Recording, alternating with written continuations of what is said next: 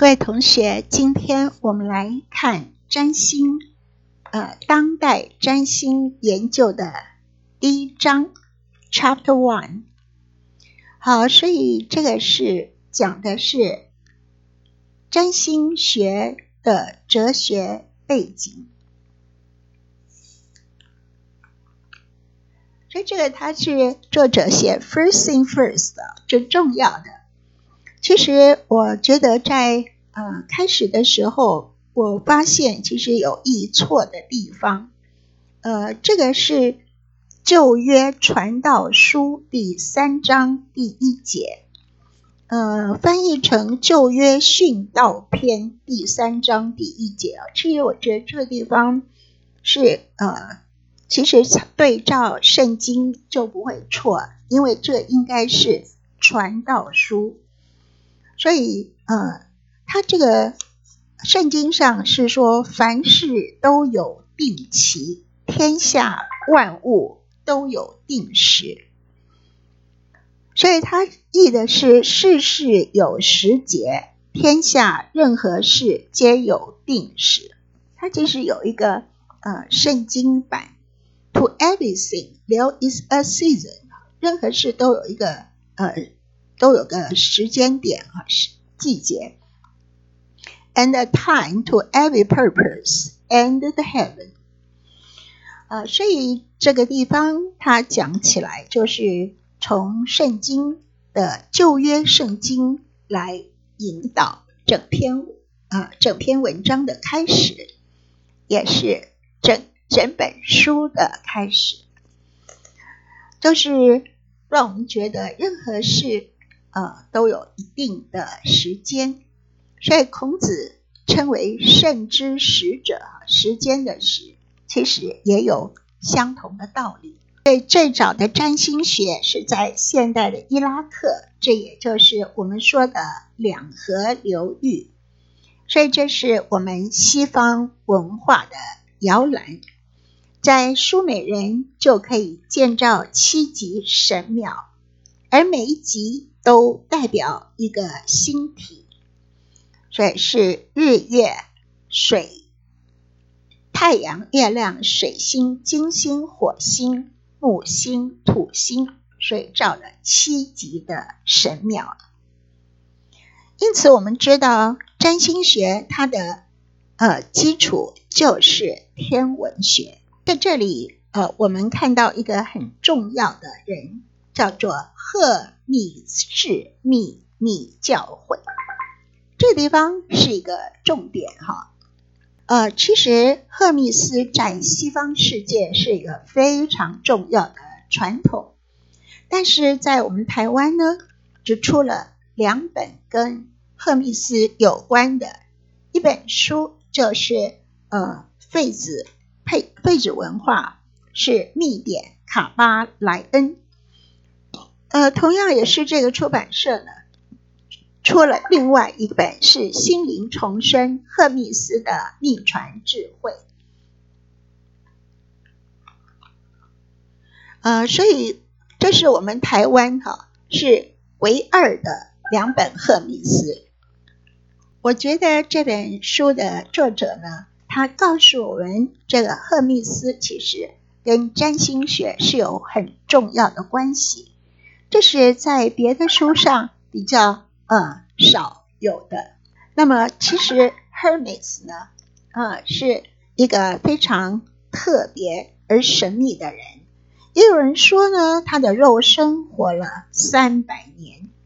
其实啊，他也就是埃及的托特和西方希腊神话中 Hermes 呢是啊这个合体。所以在书上说呢，这个说，呃，Hermes Trismegistus，这个翻译起来非常长，呃，是赫密士崔斯莫吉斯特斯，所以后面的 Trismegistus 是三倍伟大，这是一个非常大的尊称，也就是呃大师中的大师，所以赫密斯留下来。我们的占星学啊，炼金术，甚至啊，他出了非常多的书，天文、建筑、几何、医学。希腊人相信他是金字塔的建筑师，而他活得非常长的岁月里面，也有很多的密封式的教导，所以也就是手把手的教学员。而这个呃是非常隐秘的智慧，而不会随意的乱传。所以，他并不是要求要传播的很广泛。可是，在文艺复兴之后，呃，这这套学问呢，又呃又被重视起来。所以，在这里，我们很感谢呃这个苏汤汤普金哈苏汤吉汤苏汤普金斯，他是把这赫呃赫密斯呢，能够给我们了一个呃注意。所以他也告诉我们，赫密斯其实是一个非常重要，但是我们一般都没有把它放在一个很重视的位置。所以这是我今天特别要讲的。所以这边讲到赫密斯七条宇宙法则，呃，他曾经是在埃及神秘学院有学习，呃，有这个教导这个赫密斯七条宇宙法则。所以我个人就是。呃，对这七条法则其实也是 a little touch，才刚刚呃接触，所以呃我也很希望呃有很多人他接触这个法则，像雨果、荣格、达文西，他们都有了很好的顿悟，还包括呃这个诗人选来剧作家莎士比亚，呃汉密尔顿。因此呢，我也很羡慕他们是得到这样的一个秘传而有顿悟。所以，我们今天 a little touch 就是一点点的接触这七条宇宙法则。所以，第一个就是唯心法则。呃，他说：“The all is mind, the universe is mental。”啊，这个就是呃他的一个主旨。是他认为这整个宇宙、整个世界、整个一切都是从我们的心生出来的，呃，所以这也跟现在很多吸引力法则是一样的。他我觉得我们的嗯一个真实的本质，其实我们是存在时间之外的永恒，可是我们受到肉身的限制，觉得怎么可能呢？我们怎么可能是永恒的生命呢？啊，所以他告诉我们的，其实这种肉体的结束并不算是什么，而我们每一个人都是属于永恒的。第二个，呃，它叫上下一致法则。所以上下一致法则它的重点可以说，啊，就是就是他说，as above, so below。As below, so above. As within, so without. 这是我们下面的小宇宙跟上面的大宇宙是互相呼应、互相呃有影响，而我们的里面和我们外面所遭遇到的人生，其实都是互相影响的。所以这个是非常重要。常常说，呃，在我们一个小巫婆的仪式里头，啊，大家手拉手也会讲到，as above so below，as below so above，所以也会加上一句，as within so without，啊，这是神秘学里头非常非常重要的口诀。所以第二个法则是啊，能量振动法则，所以。认为，呃，这个所有的事物都不是静止，都在震动。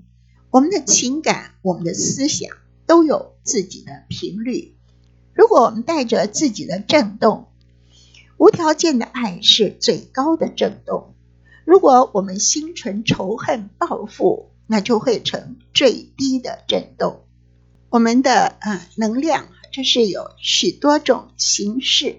水、光、热、磁、电，都是某种联合的振动的形式，所以有时候是由以太的形式发展出来。所以有一次，呃，有一个地震。我在半夜醒来之后呢，就就睡着了。在梦中，我有一个莲友，她告诉我她嫁给一个蒙古人。我记得她跟我说话非常的清楚。当我睁开眼睛的时候，我就马上去看她的脸书。她在脸书说，她的丈夫从来没有经过呃这么强烈的地震，觉得非常有趣，因为在她的生命里还是一个非常新鲜的经验。所以我就忍不住问他说：“你的丈夫是哪哪里人呢？”他就告诉我是蒙古人。我说非常的奇怪，因为你在梦里就清楚的告诉我，所以我觉得我怎么会听得这么清楚呢？所以这件事情也让我非常奇怪，因为我从来没有见过他。呃，但是有的时候，呃，我会。我会看她的脸书，知道她是一个呃有混血的美女，所以我为什么会在梦里知道，可能是一种以太体，所以有时候会经历一些非常让我不解的事情。所以 Hermes 的呃学说里是强调这种以太体是非常神奇，在 Hermes 的学说里，他认为这个以太体。是非常纤细，也有弹性，可以遍布整个的宇宙，是用来传送能量的波动的一个介质。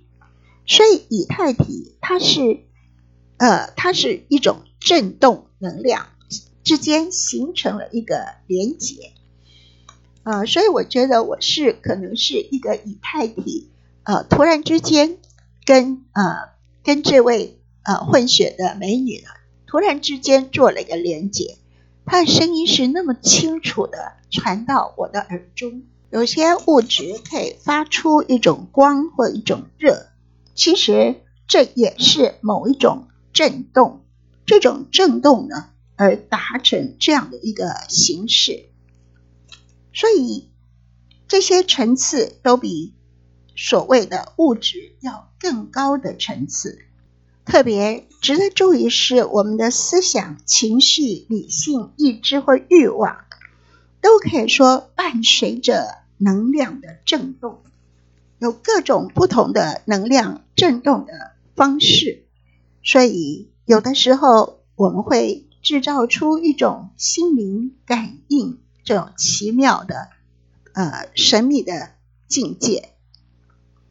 每一种思想、情绪、心智。都有相同的能量频率的震动，所以透过一个人或意志力可以复制这些心智状态。所以这种能量振动的法则的知识应用到心智上，一个人可以把他心智调节任何他想要的程度。完美掌控他人的心智状况和心境，他也可以同样去影响别人的心心智，在他人的心智中制造他想要的心智状态，所以他可以从这种意志的能量振动这种力量当中去运作练习，这就是 Hermes 智慧的分支之一，叫做。心智转化术，其实呃，对我来说，这实在是太神奇了。呃，就是呃，这是怎么做到的呢？能够做到这样的一个心智转化术，能够去复制自己的想法，而会影响到别人吗？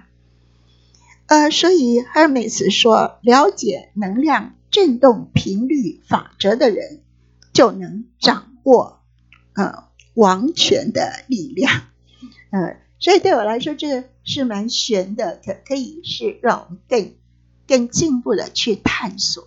接下来哈说的是一种两极法则，所以两极法则就像光明与黑暗，就是一个两极，冷和热也是两极，所以两极带着呃像。音阶呃，从从这个一个大 C 大调一路往上，再遇到另外一个西大调，再一路的重复，所以这样的音就会有一再的各种差异会跑出来。心智也是一样啊，有的人认为善与恶可以说是一种两极，无法调和。其实我们需要应用两极法则，发现没有绝对的爱和绝对的恨，这个中间其实是有很多的灰阶出现。如果不同的东西无法彼此转化，而同类的东西却可以给改变，就是改变它的极性。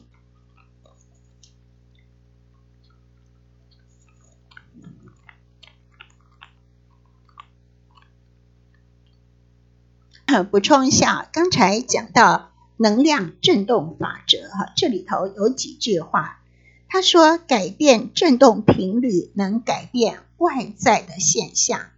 那么水最高的振动频率就是蒸汽，而水振动频率最低的就是冰，所以水借着振动频率改变。而现在现在不同的形状，所以我们呃刚刚就是和念恩讲完的是呃死神牌，而死神牌正好就有这三个步骤，最上面的是老鹰啊，它代表的是风元素，就是水已经变成水蒸气，那振动频率最低的冰就是 Scorpio。就是天蝎，然后中间代表水的就是蛇，所以它代表水的三种不同的振动频率。而死神他必须不停的在跳舞，水托特的死神牌，它是一直在舞蹈，因为舞蹈就代表它不断的、不断的在啊震动，所以就是说它不断的在改变。若死神。牌它不再舞蹈了，就表示一切都是僵化，就没办法转化。所以转化必须要你的能量振动要不断的振动，才会造成不断的改变。所以我们说周期循环法则就好像命运之轮，那么死亡既是开端。也是结尾，所以是阿尔法，也是欧米伽，呃，就是也是第一个字母，也是最后一个字母。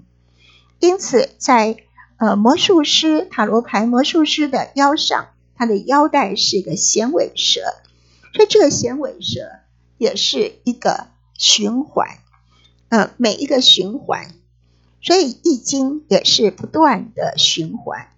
所以最后呢是水火未济，就是有一个缺憾才会不断的循环下去。到了第六个是因果法则，所以说菩萨为因，凡人为果。啊，说到因果这里呢，我就讲一个小故事。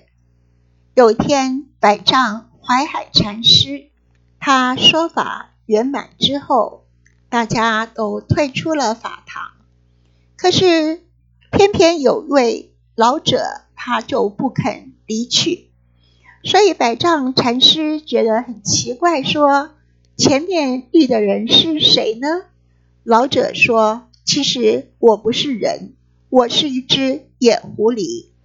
过去是在古佛时，我就是百丈山修行。”当时曾经有一个学生就问我说：“大修行人还落因果也无？”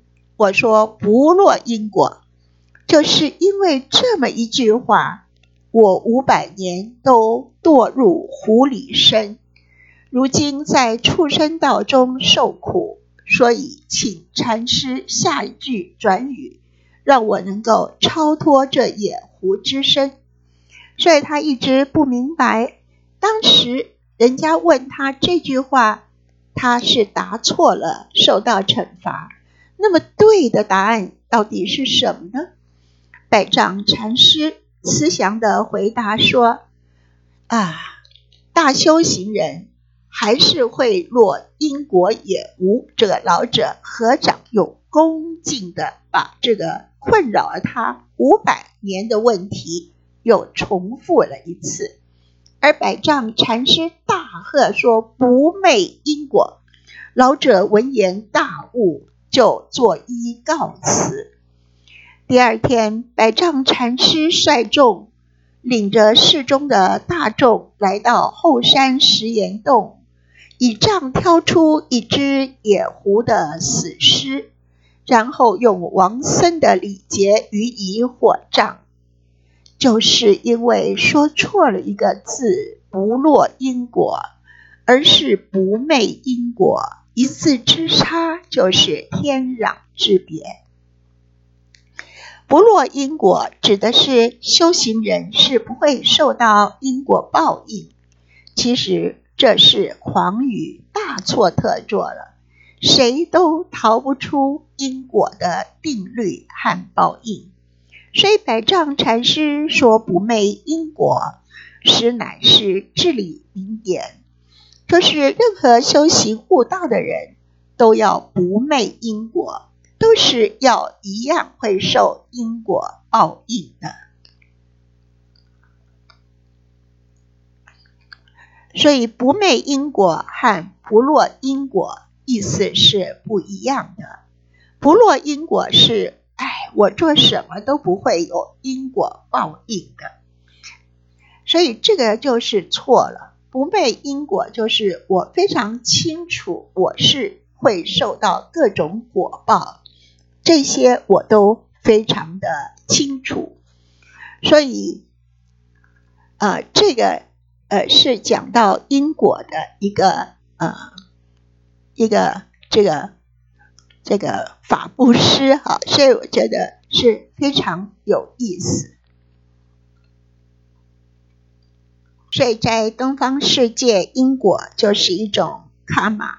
其实跟卡玛相对的有一种是达玛，所以达玛呢是呃佛法，所以卡玛是一种业力。所以有的人他会生一种病，或者叫业力的病。所以我们有的时候会受到业力的影响，但是只有原谅和智慧才能够。化解我们身上所受到的业力。今天我们稍微介绍赫米斯哲学。其实这个赫米斯哲学是要我们集中注意力去冥想，而我们的心灵哲学，其实，呃，我们的心灵哲学就是研究对上天的。了解对自去了解自然的秘密。说到阴阳法则，有一个很有意思的，就是我们可以从心灵的感应现象，发现阳性法则的振动能量是如何投入另外一个人的阴性法则。就好像是催眠的感觉一样，催眠的呃老师他用的是阳性的法则，然后被催眠的人他是一个阴性法则，所以催眠的老师他可以把他的呃思考观念都植入到呃阴性法则的人身上，所以这种。如果一个人他的阳性法则是太懒散而不愿意行动，那么意志力的展现不太明显，他们允许有些人帮他们思考做决定，结果这些懒散的人他的心智就被那些另外一种强悍的人所控制，所以他们会觉得有有的人他的意志力他的心智。都比我们强，那弱势的一方就变成了一个呃另外一个人的影子，或者是隐身虫。所以世界级的伟人，不论男人或是女人，都会展现自己非常强性的、呃强势的阳性法则的意志力。所以，这就是他们是如何展现出自己的力量。所以，这样的人，他们能够随心所欲的去做自己，做自己想做的事。有的人，他不需要靠文凭，也能做出一番惊天动地的事情。所以，他们就是非常强悍的，呃，一种思考上的阳性法则。就好像有一些知名的演员。他们的表演能够让人出呃让人泪崩、哭泣，所以他们是用了阳性的法则。成功的演说家、政治家、传教士、作家，他们能够吸引人的目光，因为他们都用的是阳性的法则。所以，阳性的法则造成了个人的吸引力和魅力。所以，就像。一种催眠术一样的现象，所以在赫米斯的呃哲学认为，如果你拥有知识，但是你不使用也不表现在你的行为之中，那你就像储存的财宝，而是一个呃不知道怎么去使用这些财宝。所以知识也是财富，是要拿出来运用的。所以赫密士强调。如果你的知识没有表达出来，其实这样的知识都是无用的知识。所以要改变你能量振动的频率，才能改变你的情绪和你的心智状况。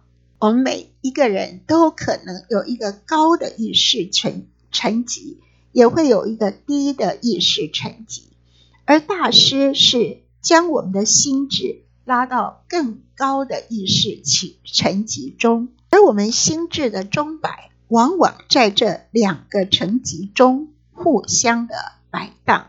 赫米斯学者是教导我们，我们要自己创造一个新的个性、品性、力量，来克服我们有有很多的劣势，才能成为一个带有主导权的人。而不是一个被别人支配的人。如果宇宙的本质是属于心灵的，而我们心智心灵的转化，其实也会影响到宇宙的本质。被了解到一点，我们就可以发展我们生命的奇迹。因此，卡巴莱恩有一句话说：“万物为心照，宇宙。”及星象。